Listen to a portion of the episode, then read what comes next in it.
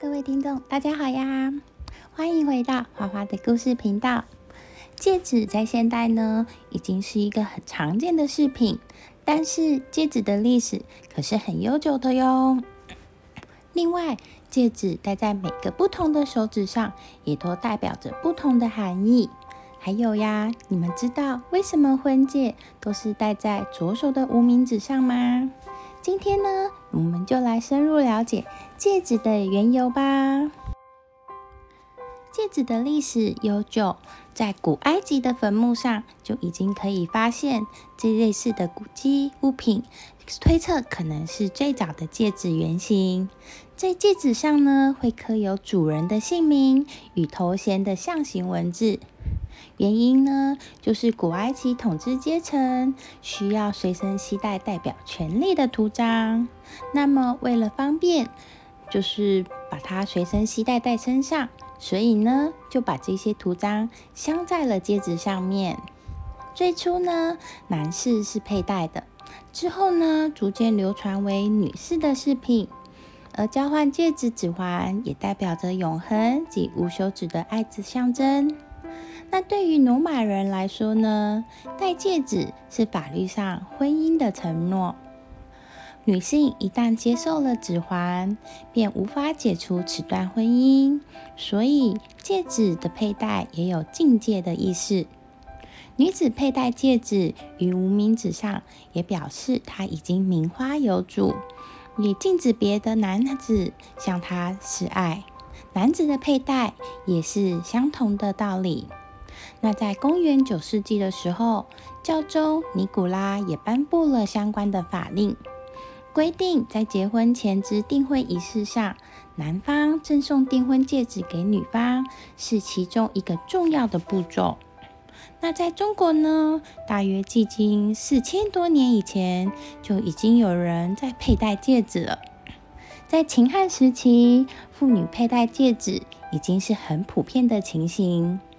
东汉时期，民间已经将戒指作为定情之物，青年男女往往以赠送戒指表达爱慕之情。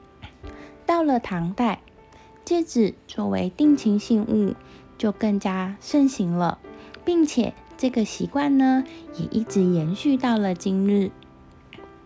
戒指的种类里呢，钻戒被称作是爱情和婚姻的代表物。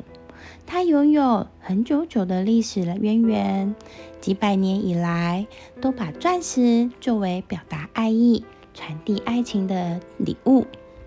据说，戒指的第一次作为定情信物的典故是发生在一四七七年，奥地利的马克西米连深深爱慕着法国的玛丽公主。因为玛丽公主实在是太漂亮了，追求的王公贵族非常多，所以呢，马克西米连为此召集了很多的谋士出谋策划。最后有人提议，钻戒象征坚贞永恒的爱情，所以在公主的手指上戴上钻戒，便可以得到她的爱情。后来，马克西米连也真的用了这个办法，果然灵验了。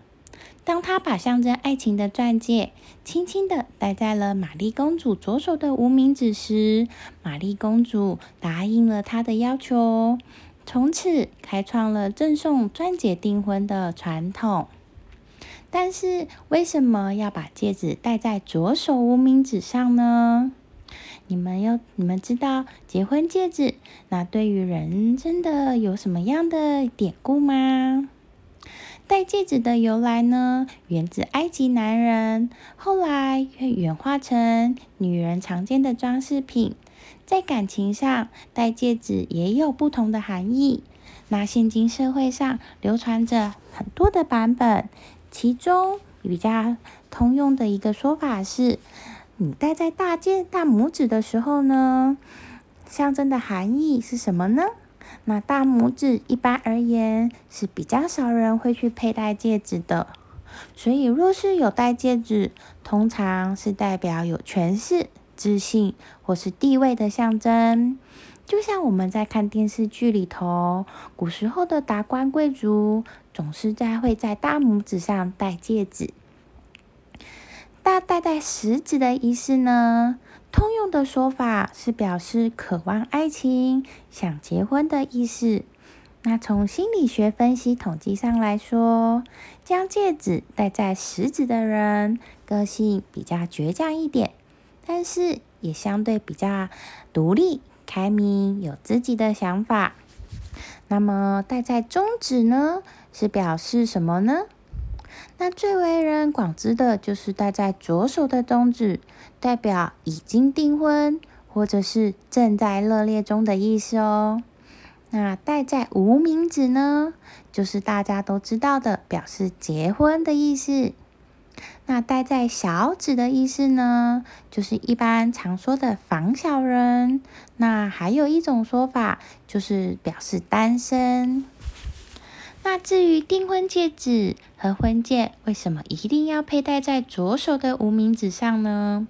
这个习俗其实可以从古罗马跟埃及人开始流传。因为他们相信爱之静脉是从心脏直通这根手指的顶端，所以呢，要将戒指佩戴在离心脏最近的手指上。男戒从十四世纪就有了，那时候新郎和新娘交换戒指的仪式就已经开始了。直到二战开始，因为当时的美国男子要参战。被迫与心爱的人生离死别，甚至不知道下一次可以见面的时间是什么时候，所以很多新郎在新婚之夜之后就要奔赴战场，而戒指就是他们寄予相思的信物，也是相爱的承诺。所以呢，慢慢的人们开始认为婚戒是战士们活下去的力量来源。那在战争激烈的那些年期间，也大概有八十五 percent 的婚礼上都会有交换戒指的仪式，而这个仪式呢，也慢慢的被延续了到了今天。嗯，今天的戒指故事就先说到这里，我们下次见啦，拜拜。